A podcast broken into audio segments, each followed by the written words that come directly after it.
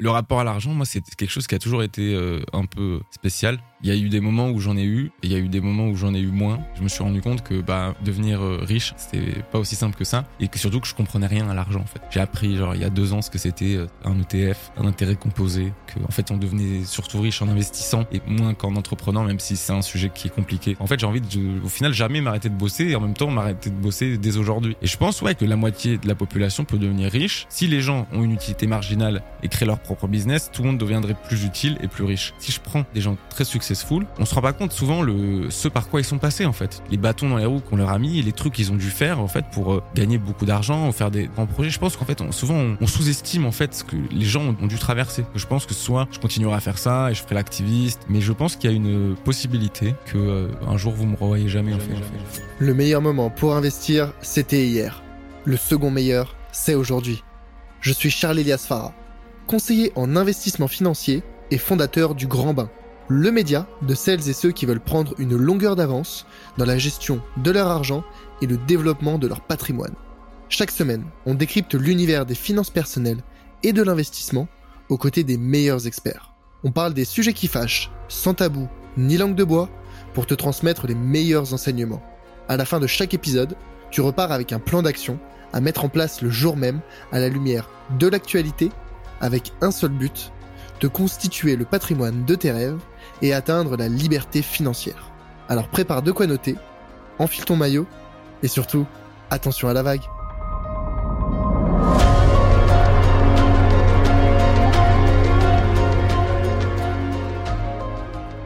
C'est quoi un peu la timeline pour euh, tu vois un peu donner de perspective sur toi ton parcours?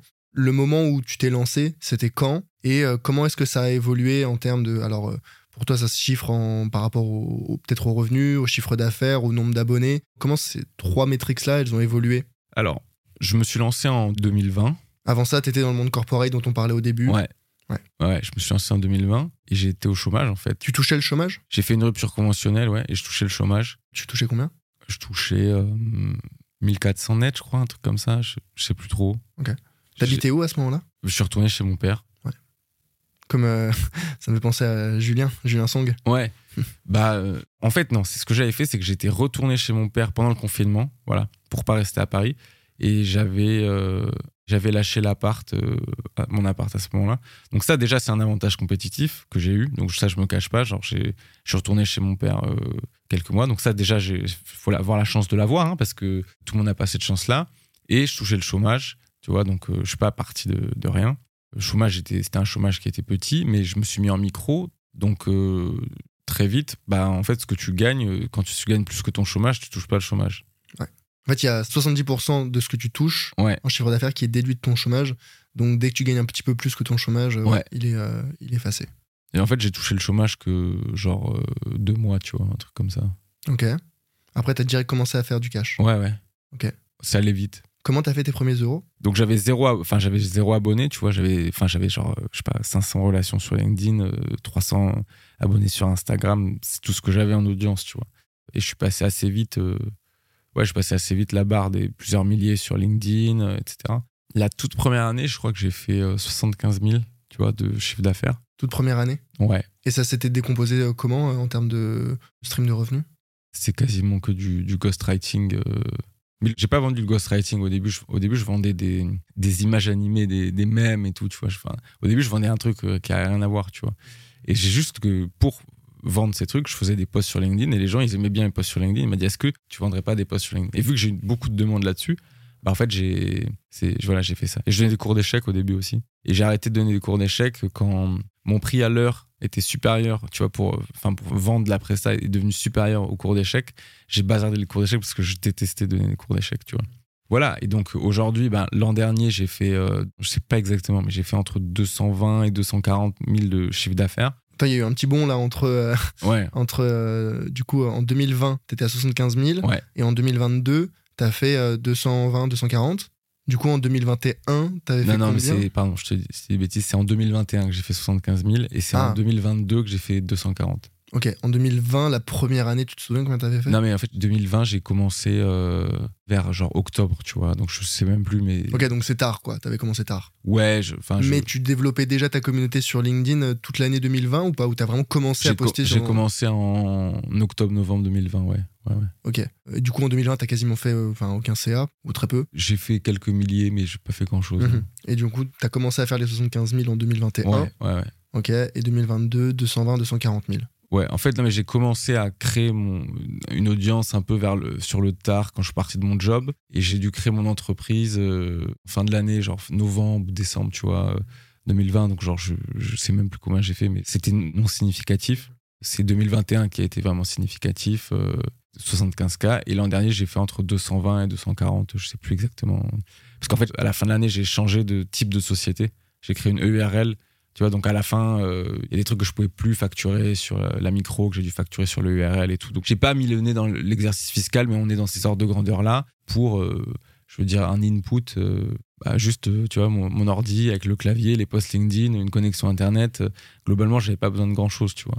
Et du coup, t'avais une bonne marge. Ah ouais, énorme. J'ai pas, même pas calculé, mais c'est genre plus de 80 ou euh, 80, 85%, je sais même Mhm, pas quoi. mhm, mhm. J'étais sous prélèvement libératoire, donc c'était.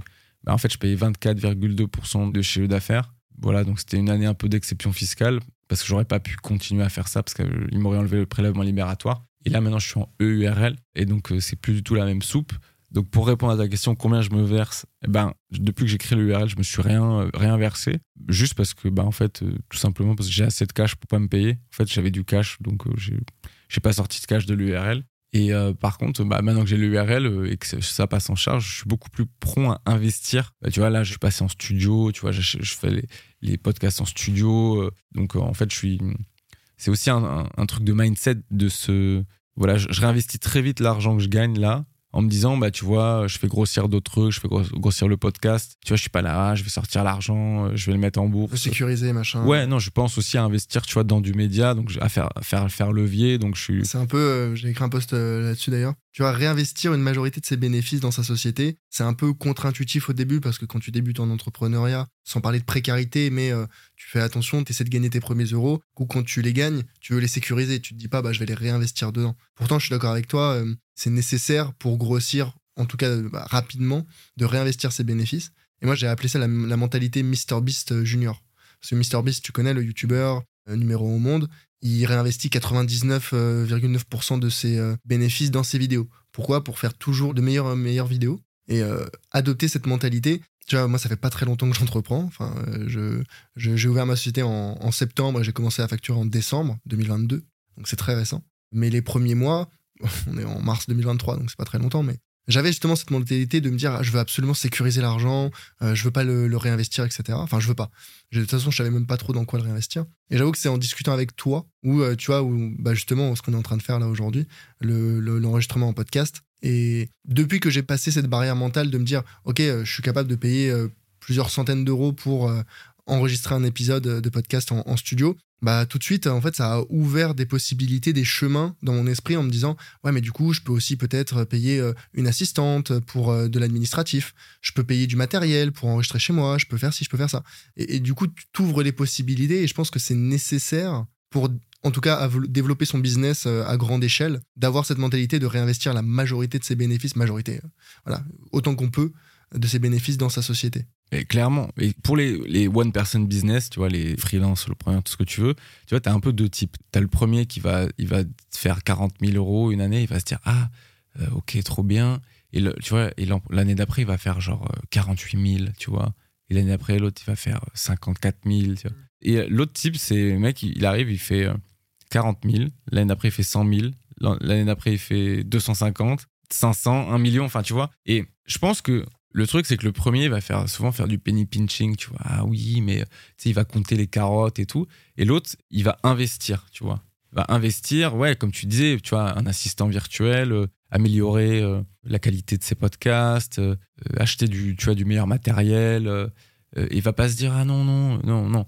Je pense c'est apprendre à investir le cash, en fait, pour faire des, plus grands pas plus vite. Et, ça, je suis complètement d'accord. Tu vois, c'est comme tu sais quand tu prends un train bah, t'as le type, euh, tu vois, qui va prendre le train de 6 heures du mat parce que le truc est 30 euros euh, moins cher. Et t'as le gars qui se dit non, bah, il faut que je dorme. Et euh, du, du coup, il finit sa nuit et il aura pris, bah, tu vois, le train peut-être de, de 10 heures. Ça lui coûte peut-être 30, 40 euros de plus. Donc, mais ces 40 euros-là, ils sont investis, tu vois, dans son sommeil, son bien-être. Au lieu de partir la tête dans le cul, le train à 6 heures, tu vois.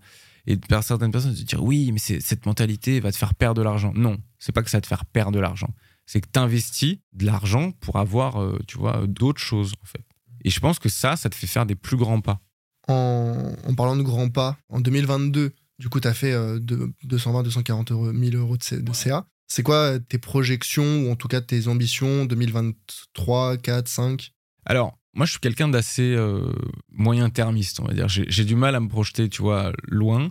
Mais 2023, j'espère euh, faire 500. Et euh, ma coach me dit arrête de dire j'espère, dis je vais faire. Mais euh, bon, et le truc, c'est qu'il faut les faire, les 500. Je, donc, je, je me- m'engage pas, mais j'espère 500 et l'année d'après, 1 million. Ok. Et comment tu comptes les faire? Ben, je sais pas. et non, mais ça, c'est autre chose, tu vois. C'est comme euh, les gens qui. Ce que tu me disais tout à l'heure, tu me disais, euh, oui, mais tout le monde ne peut pas se permettre de.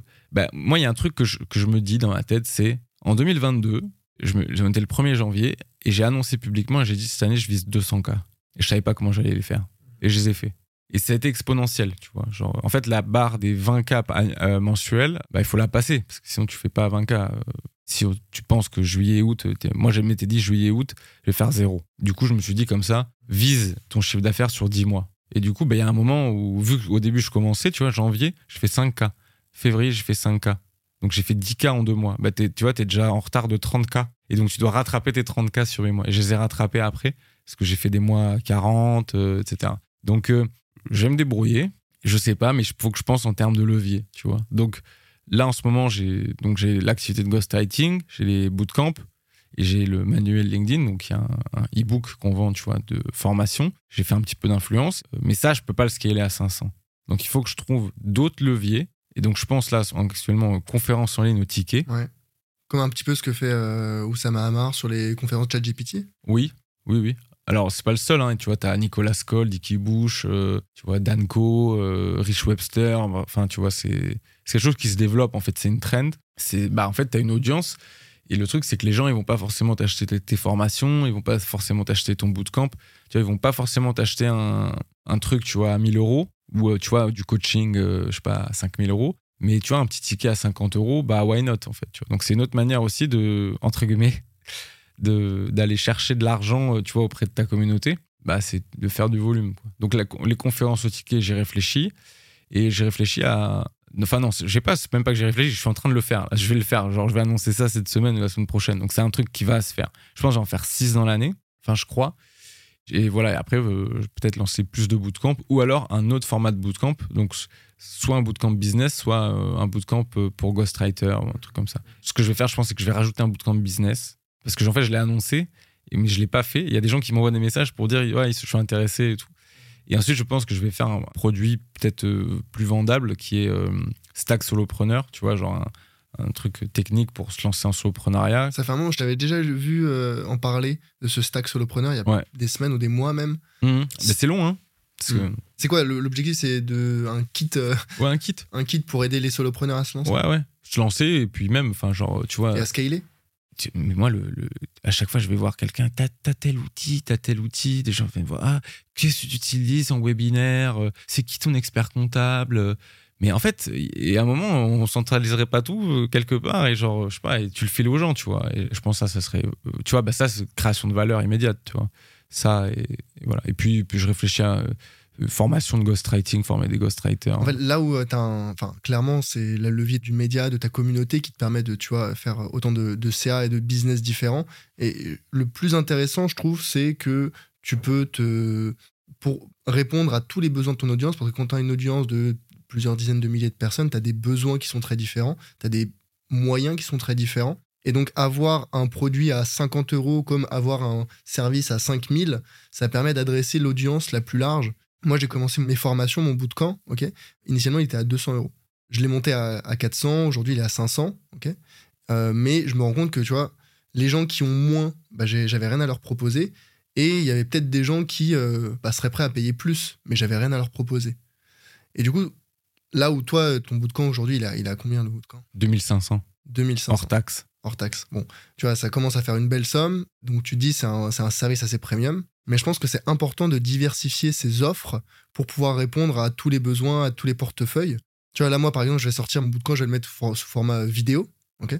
Et euh, je vais le mettre euh, en dessous du, du bootcamp et je voudrais augmenter le, prix du, le prix du bootcamp. Mais est-ce que pour toi, il faut vraiment avoir genre un produit ou un service pour tous les portefeuilles? Ou est-ce que non, il faut pas non trop se disperser? Je pense que si t'as de l'audience, je pense que c'est bien de faire euh, trois prix différents, trois pricing différents. Si on caricature, c'est un peu le 50, 500, euh, 5000, tu vois. Genre, euh, à qui tu vas vendre à, à 50, à qui tu vas vendre à 500, à qui tu vas vendre à 5000. Ben, si t'es doué, tu vois, ben, toi, ouais, tu peux vendre un e-book, tu vois, démarrer en investissement euh, à 50, tu vois. Enfin, je veux dire, pas de raison, si le mec, il est sérieux, qu'il achète pas. Ouais, ton bootcamp à 500, et puis, euh, bah, s'il y a des gens, ils sont chauds, ils t'achèteront peut-être, ouais, un- tu vois, du coaching de haut niveau, et tu vas, ils vont, ils vont- tu auras une offre genre 6 mois, euh, 5000 euros, et je sais pas, vous voyez, euh, je sais pas combien de fois, euh, deux fois, enfin, une fois toutes les deux semaines. Pour de la gestion de patrimoine plutôt. Oui, gestion de patrimoine, avec une- tu lui files une, une ligne WhatsApp, tu vois, un, un suivi sur 6 mois, 5000 euros, tu vois, ça me paraît pas déconnant en fait. Mhm, mhm. Et, c'est- pourquoi pas euh, une quatrième à 50 000, mais bon, c'est, si t'es doué, moi j'arrive pas à en vendre, mais, L'année prochaine, l'année prochaine, on a le temps. mais c'est ça, donc je pense que c'est ouais, trois, c'est petit portefeuille, moyen et high ticket Ouais. en fait. ouais. Demain, euh, je sais pas pourquoi je viens de penser à cette question. Ton business, il génère euh, 5 millions Mhm. avec une très bonne marge. Qu'est-ce que tu changes à ton quotidien? Donc, tu vois, 10 fois ce que toi, t'aimerais faire en, en 2023, quoi. Alors, faudrait voir comment je les génère, mais je pense que j'essaie de me sortir de l'équation, en fait, en gros. C'est-à-dire, je, j'essaie de faire en sorte que le business tourne sans moi. Et je pense que je ferais beaucoup plus de- d'activités, euh, d'investissement et un peu d'activisme, quoi, tu vois. Genre, euh, je ferais, ouais, ouais, je ferais plus de médias. Et... Ouais, je pense que si ton business fait 5 millions, euh, je, bah, je le mets en, en autopilote, en fait, si j'y arrive. Ok, ok. Ouais, donc, euh, t'essaies de. Parce qu'en fait, ouais, toute la question, effectivement, c'est comment tu les génères, ces 5 millions. Donc, si jamais tu passes à 10 heures par jour à travailler, euh, ça t'intéresse pas, quoi. Non, non, non, j'ai pas envie de mettre la tête dans le sac. euh, j'ai pas une grosse capacité de travail, en fait. Tu travailles combien d'heures par jour ou par semaine? En fait, j'ai envie de te dire euh, 0 ou, ou 150, je sais pas trop, tu vois. Euh, Moi, j'ai jamais vraiment l'impression de travailler, tu vois. Mais je pense que, tu vois, des, des heures de coaching, des vraies heures de coaching, euh, je dois en faire 3-4 heures par semaine, tu vois. Euh, Tu te fais coacher ou tu, ou tu donnes du coaching? Ah ben, je, oui, je me fais coacher aussi, mais je, non, mais je pense, euh, ouais, des heures de coaching, je dois en donner 4 par semaine. Mhm. Après, euh, tu sais, quand tu fais des podcasts, quand tu fais euh, de la création de contenu, est-ce que ça peut être considéré comme du travail Tu vois, quand tu fais de la veille, euh, est-ce que c'est considéré comme du travail? Bah, Si c'est le cas, euh, bah, je peux peut-être être considéré que je travaille tout le temps, en fait, tu vois. Genre,